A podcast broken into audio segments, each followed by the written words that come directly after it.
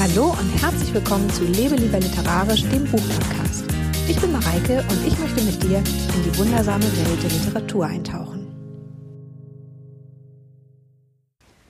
Heute möchte ich mit dir über Kategorien sprechen, und zwar Kategorien für deinen geisteswissenschaftlichen Blog, warum du sie brauchst und wie du sie findest. Und ich habe noch ein kleines Special, ein kleines Bonbon für dich.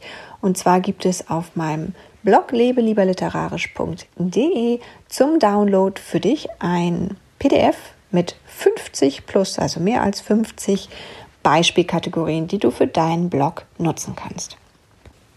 Den genauen Link dazu findest du natürlich in den Show Notes. Du hast dich entschieden, einen geisteswissenschaftlichen Blog zu schreiben. Das alleine ist schon mal richtig toll und wahrscheinlich hast du jetzt auch schon eine Plattform ausgewählt, auf der du deinen Blog hosten möchtest. Vielleicht hast du den auch schon angelegt und dich dort eingerichtet. Übrigens, wenn du noch keine Plattform gefunden hast und dich nicht entscheiden kannst, beziehungsweise ein bisschen Entscheidungshilfe brauchst, hör dir gerne nochmal meine Podcast-Folge zu dem Thema an. Da habe ich nämlich eine eigene gemacht. Ähm, dazu, welche Plattform für dich als geisteswissenschaftlicher Blogger am besten ist. Naja, und jetzt, wenn du dich nun mal entschieden hast, möchtest du wahrscheinlich sofort loslegen und das verstehe ich sehr gut. So geht es mir auch mal, wenn ich irgendwie ein neues Projekt habe, dann muss das auch umgesetzt werden.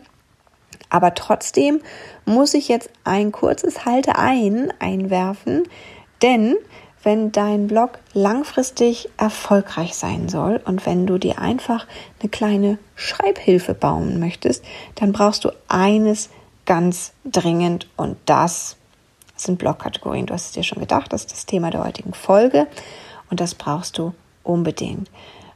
Wie du diese Blogkategorien findest, warum sie dir helfen, deinen Blog zu führen oder wie sie dir dabei helfen, deinen Blog zu führen, darüber möchte ich heute ein bisschen mit dir nachdenken. Aber zuerst wieder die Frage, was meine ich eigentlich mit Blogkategorien? Also wovon sprechen wir hier eigentlich? Ich meine damit im Grunde genommen eigentlich gar nichts anderes als so vordefinierte Artikelarten auf die du dann beim Schreiben zurückgreifen kannst. Rezensionen sind zum Beispiel eine Art von Posting oder Artikel. Kolumnen sind eine andere Art von Artikel. Außerdem gibt es noch sowas wie Anleitung, Listenpostings, also wo du zum Beispiel sowas wie fünf Dinge, die du unbedingt brauchst, wenn du in Urlaub verreisen willst. Also das ist jetzt nicht für einen geisteswissenschaftlichen Blog, aber damit du so eine Idee davon bekommst, was ich meine. Und dann gibt es auch noch eine Reihe mehr von Artikelarten, die vielleicht für deinen Blog interessant sein könnten. Und wenn du dich eben auf bestimmte Artikelarten festlegst, also bestimmte Kategorien findest, dann hast du so eine Art Struktur für deinen Blog und das bietet eben nicht nur dir selbst, sondern auch deinem Leser Verlässlichkeit. Du kannst es auch nachschauen in den traditionellen Berichterstattungsformaten gibt es auch Kategorien, also das ist auch da extrem etabliert. In den Nachrichten gibt es bestimmte Nachrichtenformate. Erst kommen meinetwegen lokale Nachrichten, dann kommen äh, überlokale Nachrichten, sag mal schnell global, hier, globale Nachrichten und am Ende kommt nochmal das Wetter und dann kommt nochmal Verkehrsnachrichten. So wäre es jetzt vielleicht im Radio aufgebaut oder in der Zeitung. Da hat man eben auch Dokumentation, also längere Artikelformate, Rezensionen gibt es dann natürlich auch im Feuilleton, Kurznachrichten. Also es gibt eben bestimmte etablierte Formate. Nun sind Blogs natürlich in der Gestaltung etwas freier. Das heißt, du musst dich natürlich nicht an bestimmte äh, Konventionen halten. Aber auch hier haben sich tatsächlich bestimmte Dinge schon etabliert. Also so bestimmte Konventionen gibt es einfach, bestimmte Gewohnheiten haben sich herausgebildet. Und was ich dir empfehle, ist, dass du diese eben nutzt, also bewusst nutzt, um deine Leser für deinen Blog zu begeistern. Als ich im Jahr 2012, also inzwischen schon vor sieben Jahren, mit dem Bloggen angefangen habe, habe ich mir ehrlich gesagt nicht den geringsten Plan gemacht. Also ich habe wirklich einfach drauf losgeschrieben, ganz anders, als ich es jetzt empfehlen würde. Ich habe mal sachlich geschrieben, mal fiktional, mal lange Sachen, mal kurze Sachen, also wirklich komplett durcheinander. Und es war so im, Nachhinein betrachtet eigentlich überhaupt kein Wunder, dass ich damit am Anfang überhaupt nicht erfolgreich war. Also der Blogstart war wirklich total holperig und ähm, ich habe ziemlich schnell das dann auch gemerkt, dass das so nicht hinhaut und dass ich da einfach umdenken muss. Und damit kann man nicht viele Leser anziehen. Worauf soll sich denn der Leser verlassen, wenn er einmal auf deinen Blog kommt und was findet, was ihm gefällt? Und dann kommt er wieder auf deinen Blog und dann hat er da was völlig anderes, vielleicht noch nicht mal die gleiche ähm, Textart, also mal was Faktuales, mal was Fiktionales. Das ist doch völlig verloren. Das gefällt ihm dann wahrscheinlich nicht. Und dann denkt er, okay, wenn ich mir nicht sicher sein kann, dass da nicht immer Artikel erscheinen, die zu dem passen, was mich interessiert, dann komme ich eben auch nicht wieder. Und wenn du mal so ein kleines Gedankenexperiment machst und dir mal ganz ehrlich überlegst, wann du selber etwas abonnieren würdest. Egal, ob das jetzt eine Zeitschrift ist oder eine Zeitung oder ein Podcast oder eben auch ein Blog. Die Antwort ist wahrscheinlich immer die gleiche. Wenn du nämlich das Gefühl hast, dass auf dieser Plattform regelmäßig und verlässlich gute Inhalte für dich kommen. Also Inhalte, die dir irgendwie weiterhelfen oder die dich interessieren. Wenn du von vornherein weißt, mit welchen Kategorien du rechnen kannst, dann macht das natürlich auch die Entscheidung für so ein Abo erheblich leichter, weil du eben besser einschätzen kannst, ob das Artikelarten sind, die dich interessieren könnten. Das ist die Leserseite und die ist natürlich auch extrem wichtig beim Bloggen, aber auch für dich selber als Blogger können Kategorien total hilfreich sein. Denn dieser Enthusiasmus, den du jetzt wahrscheinlich hast, weil du gerade am Anfang deines Blogs bist und auch die Kreativität, die damit verbunden ist, mit so einem neuen Projekt, das sind total wankelmütige Gesellen. Also die begleiten dich jetzt. Aber es wird garantiert der Punkt kommen, an dem du da stehst und nicht weißt, worüber du bloggen sollst. Und dann stehen dir deine Kategorien nämlich zur Seite und helfen dir weiter.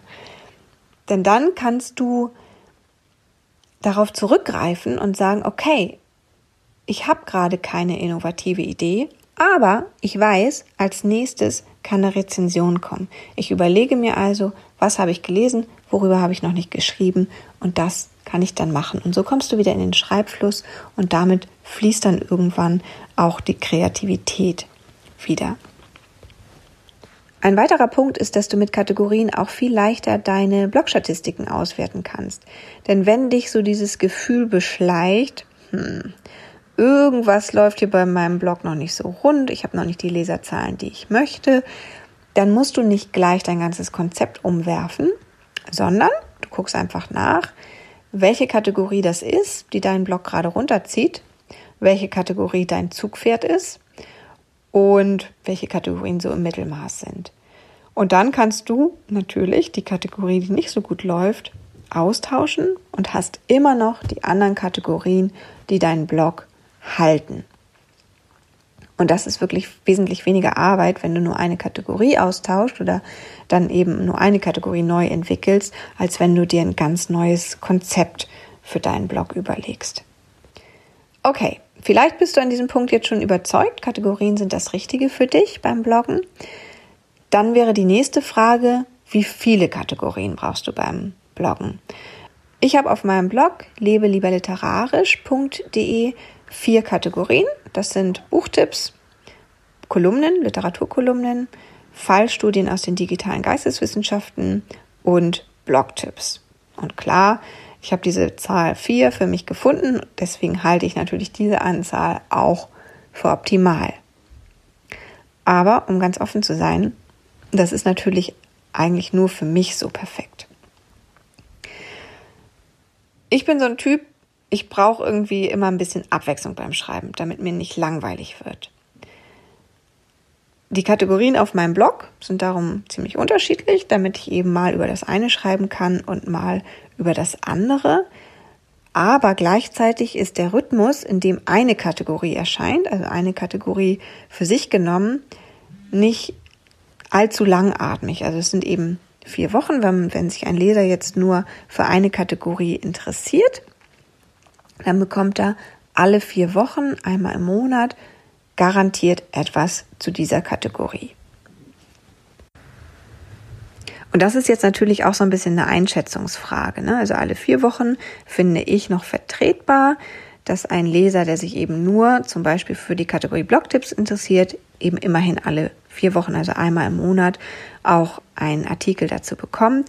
Alle sechs Wochen, da vermute ich schon mal, dass da weniger Leser drauf warten wollen würden, wenn man dann nur alle sechs Wochen äh, etwas bekommt, was einen interessiert und dann ja auch zwischendurch fünf Wochen mit Themen, die einen nicht so sehr interessieren.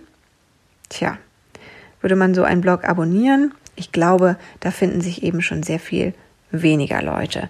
Und so meine ich, dass eben das perfekte Maß von Blogkategorien auch so ein Mittelding ist. Einerseits zwischen deinen Vorlieben beim Schreiben, ne, bei mir ist das eben viel Abwechslung, und auf der anderen Seite dann dem, was deine Leser erwarten oder was du eben deinen Lesern auch bieten möchtest. Und das ist natürlich, also das, was die Leser erwarten, ist natürlich immer relevante Artikel für sie in möglichst hoher Frequenz.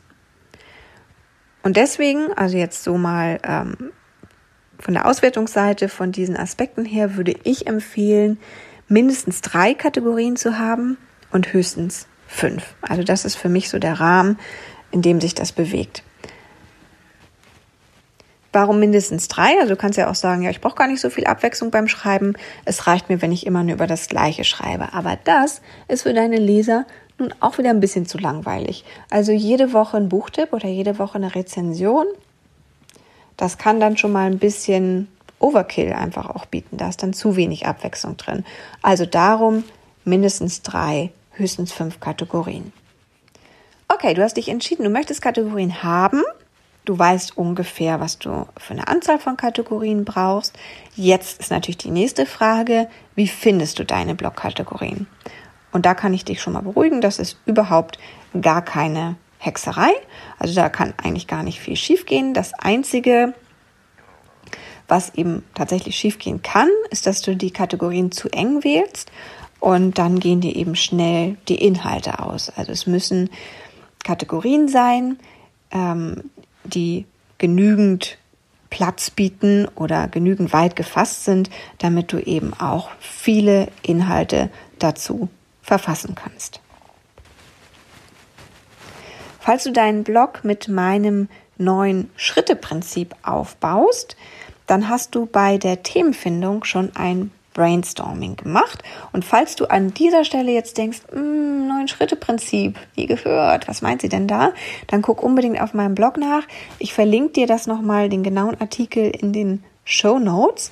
Das ist also ein Einsteigerartikel ins Bloggen, wo ich dir die neun Schritte aufgemacht habe, mit dem du zu einem eigenen Blog kommst. Also alles, was du machen musst, bevor du loslegst. Dazu gibt es dann auch noch eine kostenlose To-Do-Liste zum Download. Findest du auch in dem Posting, also Link dazu in den Show Notes. Falls du nicht mit diesem neuen Schritte-Prinzip arbeitest, dann setzt du dich am besten jetzt hin, also nach dieser Podcast-Folge, und schreibst alles auf, worüber du gerne schreiben würdest dann nimmst du dir dieses Brainstorming vor und gruppierst die einzelnen Punkte. Und zwar in so drei bis fünf Gruppen mit unterschiedlichen, also Kategoriengruppen letztendlich mit unterschiedlichen Untergruppen. So, und am Schluss suchst du dir dann einfach für jede Gruppe eine Artikelart, die dazu passt. Und zack, hast du deine drei bis fünf Kategorien. Und wenn dir partout nichts dazu einfällt bei deinem Brainstorming, dann lass dich doch einfach von meinen 50 plus Beispielkategorien inspirieren. Also du erinnerst dich, dass ich zum entsprechenden Artikel auf meinem Blog zu dieser Podcast-Folge einen kostenlosen Download habe mit 50 plus geisteswissenschaftlichen Beispielkategorien für dich zur Inspiration. Und dann fehlt dir nur noch der letzte Schritt, nämlich deine Kategorien zu füllen und das ist jetzt ein bisschen individuell unterschiedlich. Vielleicht reicht es dir schon, dir einfach nur die Kategorien vor Augen zu führen, um drauf losschreiben zu können. Vielleicht brauchst du noch einen weiteren Planungsschritt dazwischen. Wenn das der Fall ist, dann würde ich dir empfehlen, Templates für deine Blogkategorien zu entwickeln. Also dann hast du eben nicht nur die Oberkategorie, sondern auch so ein Gerüst, an dem du dich entlanghangeln kannst. Wie du das machst, das kann ich dir jetzt leider nicht nochmal schnell eben in dieser Folge erklären. Deswegen quetsche ich das jetzt hier nicht mehr rein. Verspreche dir aber, wir arbeiten gemeinsam am Thema Kategorien-Template. Das wird unser nächstes Blog-Tipps-Thema werden. Hier auf diesem Podcast und natürlich auch auf meinem Blog. Und damit verabschiede ich mich für heute. Ich freue mich auf die nächste Woche, in der es wieder eine literarische Kolumne hier von mir gibt. Ich freue mich drauf, wenn du dabei bist. Bis dann.